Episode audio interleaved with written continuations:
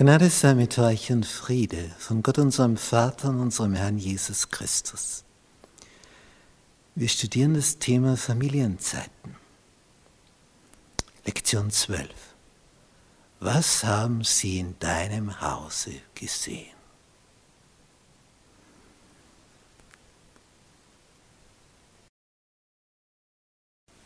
Was lernen wir aus den Fehlern eines Königs?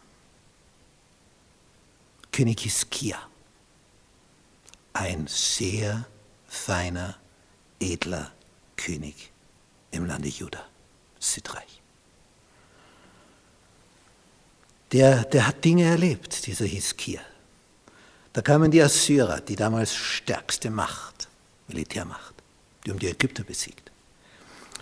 Diese Assyrer hatten Jerusalem umzingelt und alle anderen Festungen des Landes waren bereits erobert. Jerusalem war die letzte Festung, die stärkste. Aber wenn alle anderen gefallen sind, dann auch diese. Und Hiskia hörte dann von den Belagerern folgende Botschaft. Es gibt zwei Möglichkeiten.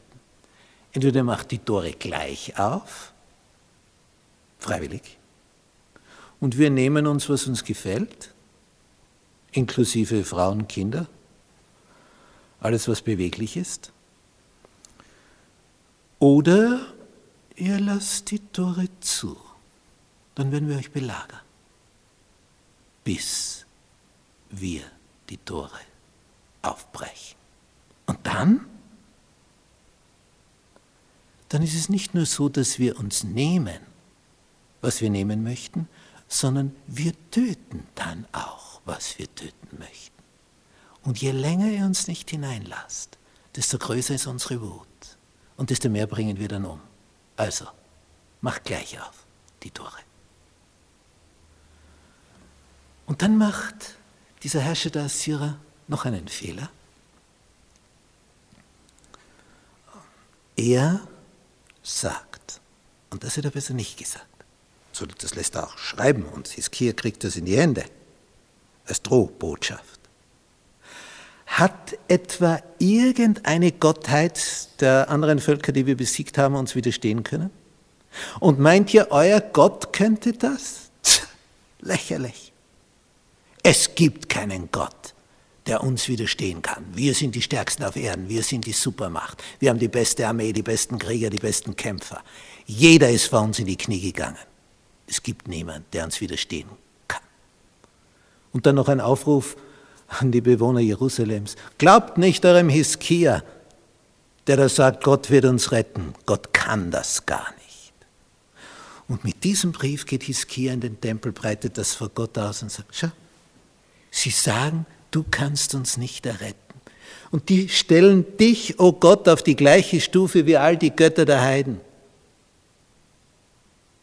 Und jetzt greift Gott ein. Ein Engel ein Engel. Die Sache ist erledigt. Die ganze Armee liegt am nächsten Tag tot draußen vor den Toren. So eine Erfahrung hat Hiskia gemacht und dann wird er schwer krank. Und dann kommt der Prophet Jesaja und sagt ihm, mach dein Testament, du wirst sterben. Und der Hiskia, Jesaja geht wieder, Hiskia betet und ringt, oh Herr, ich möchte so gern noch leben. Jesaja ist noch gar nicht vom Palastareal draußen, dieser größere Komplex, er ist beim Mittelhof. Ruft ihn Gott wieder zurück, sagt, mach kehrt, geh zurück, sag ihm, wirst weiterleben. Da gibt ihm noch 15 Jahre, da gibt ihm ein Zeichen. Und Gott fragt, soll die Sonnenuhr so viele Striche vorwärts gehen oder zurück? Ne, vorwärts, das macht sie jeden Tag. Na, zurück, das wäre ein Zeichen. Und dann geht sie zehn Striche zurück. Und er wird gesund. Jetzt gibt es aber in Babylon Astronomen, die haben den Himmel beobachtet und das ist ihnen nicht verborgen geblieben, dass sich hier was verschoben hat in der Zeit. Und die haben gehört, dass Hiskia seltsamerweise wieder gesund geworden ist und die schicken ihre Gesandten. Und das war jetzt die Chance, Gott bekannt zu machen. Und was macht Hiskia? Er zeigt ihnen seinen Schatz aus. Nachdem die gegangen sind, die berichten dann zu Hause, was es für Schätze gibt, und später kamen die Babylonier, Jahrzehnte später, und haben sich diese Schätze geholt. Aber Jesaja fragt, was haben sie in deinem Hause gesehen? Das sind alle Schätze, all die Schätze. Und was haben sie von Gott erfahren? Achso, na, darüber hat er eigentlich nichts erzählt. Was sehen Besucher, wenn sie in dein Haus kommen? Was sehen sie? Wovon redest du? Wovon bist du erfüllt? Zeigst du ihnen deine Schätze, was du das hast? Was für tolle Räumlichkeiten, was für ein schönes Auto und und und. Oder haben sie eine Begegnung mit Gott, wenn sie bei dir sind? Das ist die Frage. Zuerst die Familie. Wir erleben im Johannesevangelium, wie Johannes am Jordan predigt, Kapitel 1, und eines Tages erscheint Jesus. Und Johannes sagt, das ist er, das ist der Messias, von dem ich euch erzählt habe, jetzt ist er da. Und die Leute schauen ihn sich an und denken sich, wie? Das kann ja wohl nicht wahr sein. Der ist ja genauso angezogen wie wir auch. Der ist ja nicht einmal so wie die Gelehrten von Jerusalem in dieser Kleidung. Das soll der Messias sein? Der hat ja die Kleidung von einem armen Handwerker. Der hat auch keine Leibwache um sich und keine Schar von Posaunisten, Hornbläsern. Keine Wachen um ihn herum, keine Leibwache. Er kommt nicht hoch zu uns. Was soll das? Ergebnis null obwohl Johannes der Täufer sagt, dieser ist das Lamm Gottes, das der Welt Sünde trägt. Und er sagt, ich habe gesehen bei der Taufe Jesu, wie der Heilige Geist auf ihn herabgekommen ist. Keine Reaktion. Und dann heißt es in Johannes 1, Vers 35, am nächsten Tag stand Johannes, der Täufer, abermals da und zwei seiner Jünger. Und als er Jesus vorübergehen sah, sprach er, siehe, das ist Gottes Lamm. Dieselbe Botschaft wie am Vortag. Aber jetzt sind es zwei Jünger von Johannes, dem Täufer, die das hören. Und die gehen jetzt Jesus nach. Und verbringen den Tag mit ihm. Einer der beiden ist Johannes, der spätere Schreiber des Evangeliums, und er sagt sogar die Uhrzeit, es war um die zehnte Stunde, vier Uhr nachmittags. Und der andere war Andreas, der Bruder von Petrus, der ursprünglich Simon hieß. Und dann steht in Vers 41, was macht dieser Andreas, nachdem er einige Stunden mit Jesus beisammen war? Der findet zuerst seinen Bruder Simon den späteren Petrus, und spricht zu ihm, wir haben den Messias gefunden. Das heißt übersetzt der Gesalbte. Und er führte ihn zu Jesus. Das ist jetzt der Punkt. Ich habe als Pastor mal eine neue Gemeinde übernommen und dann frage ich so den Gemeindeleiter, die Gemeindeglieder, wie die zur Gemeinde gefunden haben, ob die schon den Eltern her oder neu. Da sagt, ja, da war die und die Person und die hat dem was erzählt. Ah, dann kam der. Der hatte wieder einen Freund und der hat es dem erzählt und dann kam der. Und auf einmal merkte ich, da war kaum jemand von den Vorfahren her informiert, sondern kam neu dazu. Eine junge Gemeinde. Alle von außen fast. Und immer war es einer gewesen, der Adventist wurde und einen Freund hatte, dem er das erzählt hat. Voller Begeisterung versteht sich, was er da erlebt hat. Der wurde dann Adventist und hat wieder Freunde und davon wird, kommt wieder jemand in die Gemeinde. Im männlichen wie im weiblichen Bereich. Und so hat sich diese Gemeinde entfaltet. Es war immer einer, immer nur einer.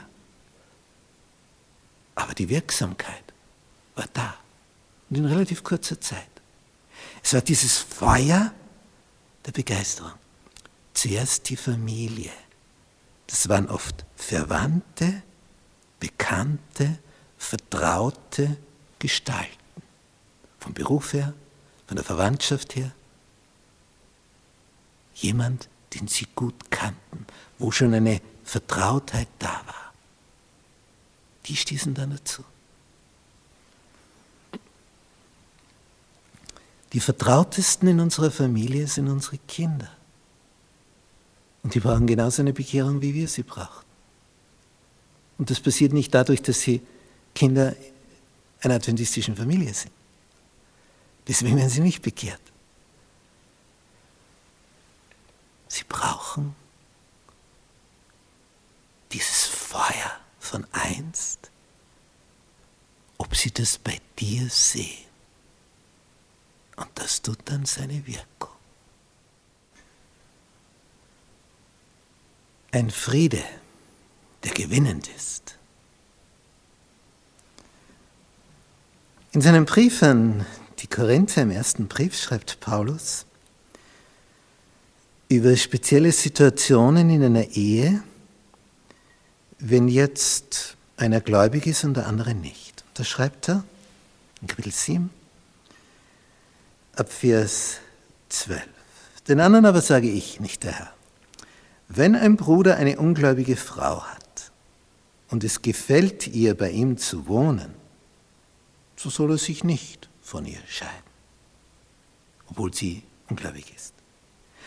Und wenn eine Frau einen ungläubigen Mann hat und es gefällt ihm, bei ihr zu wohnen, so soll sie sich nicht von ihm scheiden. Also ob so oder so. Und dann Begründung, Vers 14, denn der ungläubige Mann ist geheiligt durch die Frau. Na, das ist aber eine ganz eigenartige Formulierung, oder? Und die ungläubige Frau ist geheiligt durch den gläubigen Mann, sonst wären eure Kinder unrein, nun aber sind sie heilig. Oh, das sind ja ganz interessante Schlüsse, die wir da von Paulus vernehmen. Der Ungläubige ist geheiligt durch den gläubigen Ehepartner. Nun, ist da irgendein Automatismus? Zack, bumm, und dann ist es soweit? Natürlich nicht. Sondern was Paulus hier ausdrücken möchte ist, wenn jetzt jemand in einer Familie, wo zuerst sie sich einig waren in ihrem Tun, nämlich ohne Gott, und jetzt lebt einer mit Gott dann ändert sich ja was im Leben des Gläubigen. Der wird anders.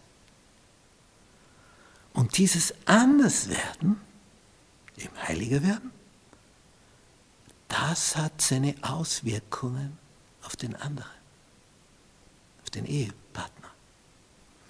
Es ist etwas, wo der Friede, den du jetzt erlebst, als einer, der Vergebung der Sünden empfangen hat, sich positiv auswirkt, wenn das echt ist.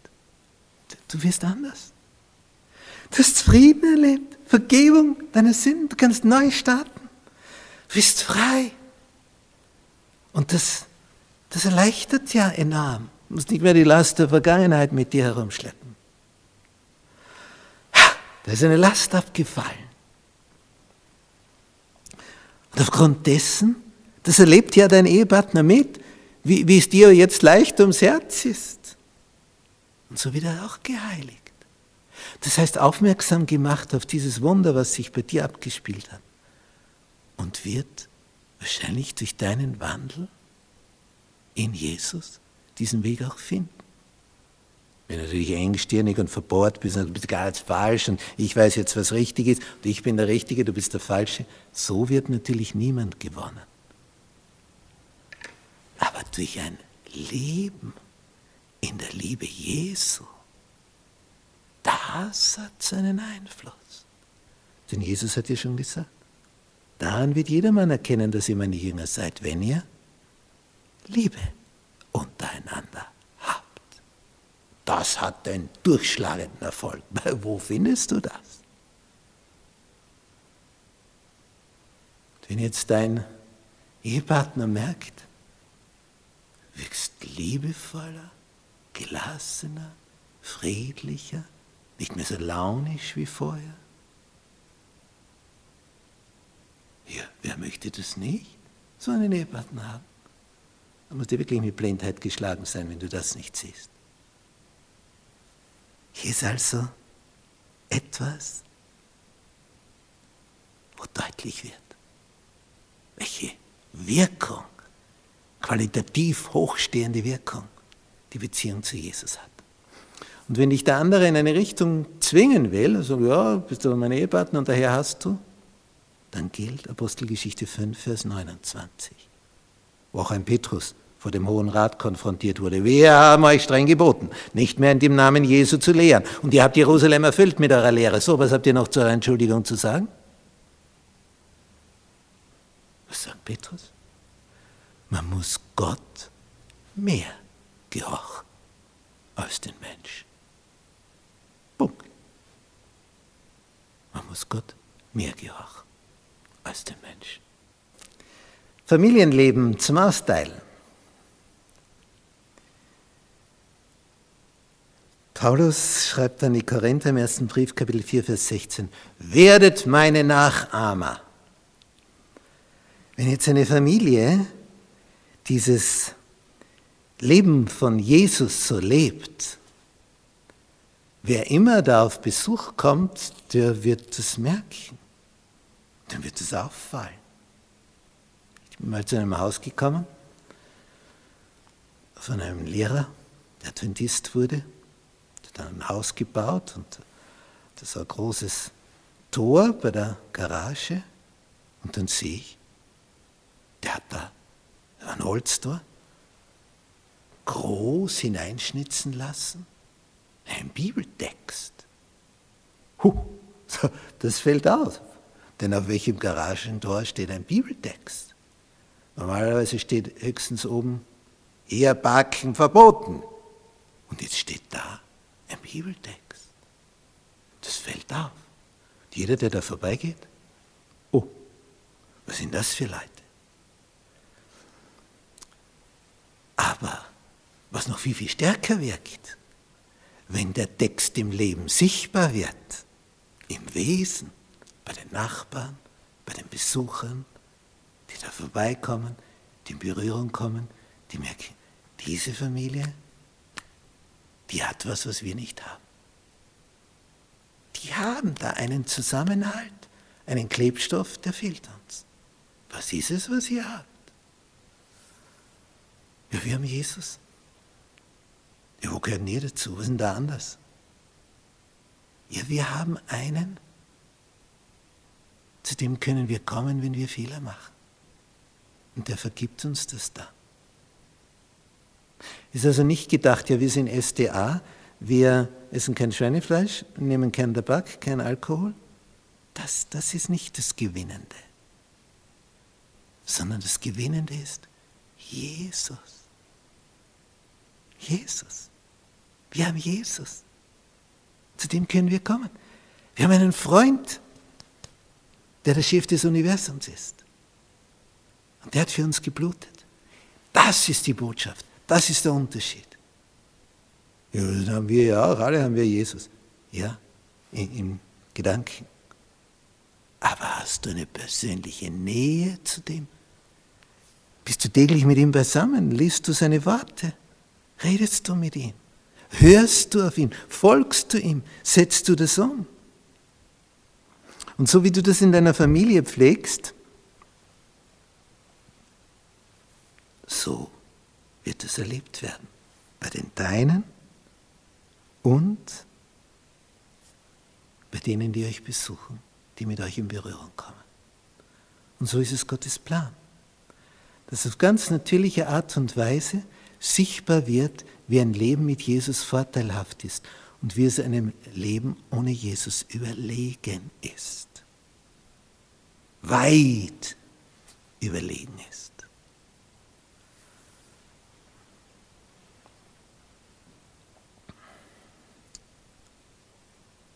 unser Dasein hier auf diesem Planeten,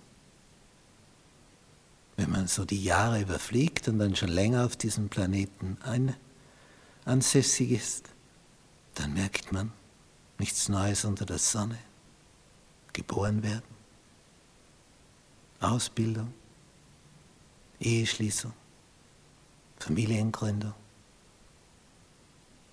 Die wachsen heran, irgendwann das leere Nest. Die gründen wieder ihrerseits Familien. Du gehst irgendwann in Pension, wenn du so lange lebst.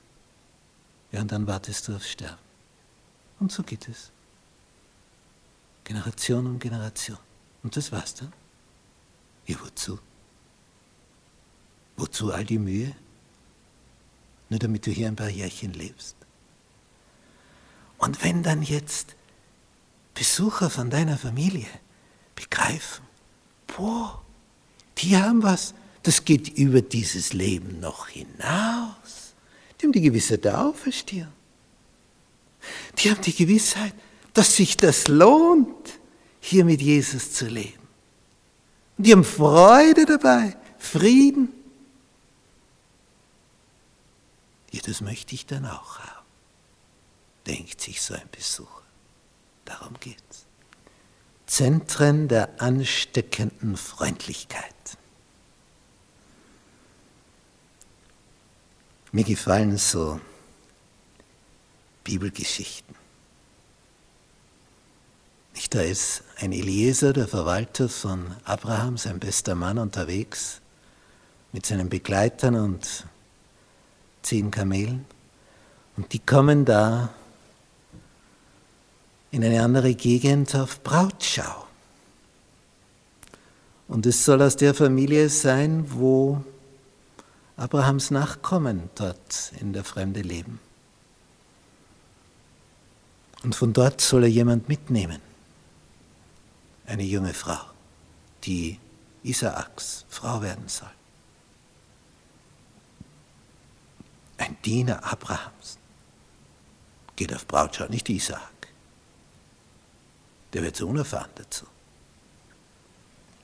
Und warum schickt Abraham diesen Eliezer? Weil er weiß, der Mann, der ist mit Gott verbunden und der betet. O Herr, wie soll ich wissen? Ich meine, wenn ich da jetzt eine mitschleppe und dann entpuppt sich die als eine ja nicht so geeignete Person, pff, dann war ich der Verursacher von Leid und Elend und Schmerz ohne Ende. Die soll ja die Stammmutter von einem großen Volk werden. Ah, die Last der Verantwortung. Und er betet, Herr, wenn jetzt diese Frauen da kommen, Wasser schöpfen, diese Jungen, weil das ist ihr Job dann ist die vielleicht drunter. Aber wie finde ich die heraus? Wenn ich jetzt zu einer sage, bitte gib mir zu trinken, und dies von sich aus, ohne dass ich einen Wunsch äußere, sage, ich will auch deine Kamele tränken und Kamele tränken enorm viel, wenn sie durch die Wüste getrabt sind. Und er hat gleich mehrere von der Sorte mit. Wenn die das von sich aus sagt, ich schöpfe auch für deine Kamele, dann muss ich jedes einzelne Gewicht in die, Ho in die Höhe heben. Und ein Liter Wasser wiegt ein Kilo. Zehn Liter, zehn Kilo. Und ein Kamel, 100 Liter Wasser, das geht nicht weg wie nichts. Das sind 100 Kilo für eins. Und der hat ein paar Kamele. Der muss es schöpfen. In der Hitze des Orients. Und da soll eine sagen von sich aus, sie macht das, ohne dass sie dazu aufgefordert wird. Das muss eine spezielle, besondere Person sein. Und dann spricht er eine an, die ihm auffällt, die ist so, so schwungvoll unterwegs, voller Begeisterung. Die schöpft anscheinend gern Wasser. Die ist voller Lebensfreude. Die spricht an. Und die sagt genau das. Und als er dort hinkommt, zu dieser Familie, die ist gastfreundlich, er kann dort Futter für seine Kamele bekommen, alles. Da merkt man den Unterschied. Es war eine Familie die anders war. Und die Rebecca, der dann alles erzählt wird, die hat den Isaac noch nie gesehen. Es wird nur erzählt. Dort sind Verwandte. Die kennen denselben Gott wie du. Und Eltern, Bruder, alle begeistert. Aber dann wird sie gefragt, willst du mitgehen mit diesem Fremden? Willst du mit diesem Manne gehen? Was sagt sie? Ja. weil sie gesehen hat, ist dasselbe Glaube.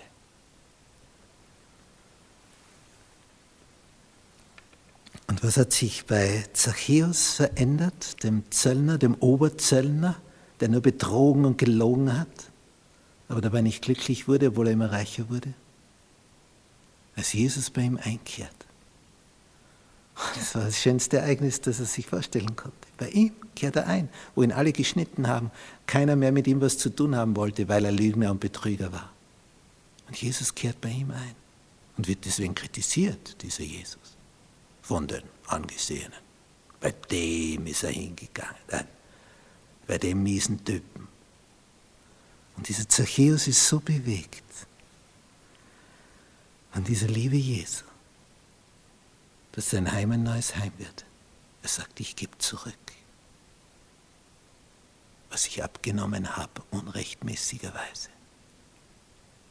Vierfach gebe ich es zurück.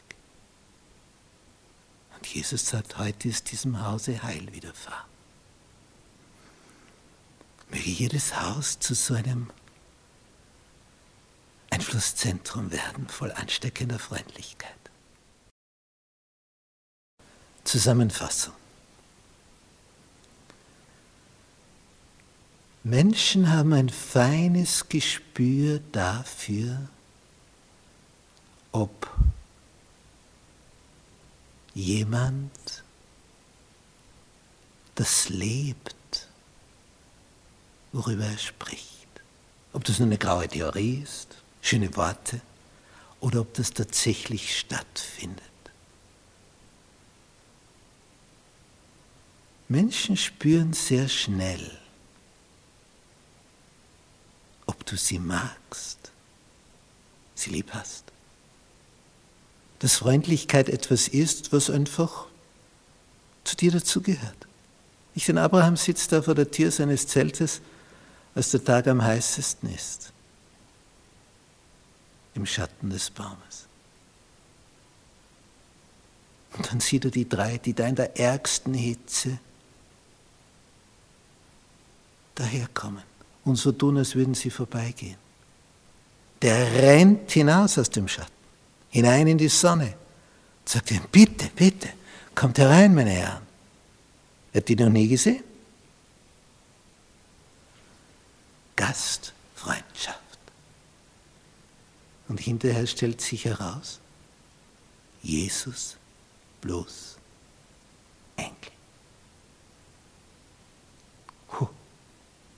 Zwei Engel und Jesus. Das, das waren Besucher. Und das führt am Ende dazu, dass die Verheißung gegeben wird, Isaak wird geboren werden. Wer hätte das gedacht? Ohne sein Wissen hat er Engel beherbergt und den Sohn Gottes. Wir wissen nie, was aus einzelnen Besuchen werden wird. Ich habe schon so Geschichten gehört. Da wird einer eingeladen, weil er in der Gemeinde aufgetaucht ist. Denke an eine Geschichte. Da kam einer in die Gemeinde, in der Fremde, in England, Newbold College, wo ich in erst studiert habe. Und dann hat ihn eine Familie eingeladen. Er war dabei, eine Weltreise zu machen, der junge Mann, und um sich dann umzubringen. Das war sein Plan. Und so nebenbei hat er sich dort in England dieses College angeschaut. Und dann wird er eingeladen von einem Ehepaar. Und an diesem Nachmittag erlebt er die Wärme, die Freundlichkeit, die Güte, das gute Essen, den Familienanschluss. Und er beginnt zu reden und schüttet sein Herz aus, wie leer es ist. Und an dem Tag kommt es zu einer Wende. Der Mann wurde später Prediger. Prediger des Evangeliums. Er war dabei abzuschließen mit seinem Leben. Und dann kam das. Es war eine Familie, eine Begegnung am Sabbat. Was wissen wir, welchen Einfluss wir ausüben, wenn wir Gastfreundschaft üben, wenn wir jemand in unser Heim holen? Einfach um zu zeigen, wie Jesus uns verändert hat. Das tut seine Wirkung. Vielleicht bis in Ewigkeit. Und vielleicht werden wir eines Tages jemand treffen, der an unserem Tisch gesessen und von uns Nahrung bekommen hat. Und der dann sagt, weißt du noch, das war damals das Schlüsselereignis. Das war diese Schlüsselbegegnung. Damals wurde mir klar, hier ist etwas, das fehlt mir. Und hier finde ich es. Das will ich haben, das will ich erleben. Und so bin ich diesen Weg weitergegangen und jetzt bin ich da. Stell dir vor, du begegnest dort zu jemand. Was für eine Freude.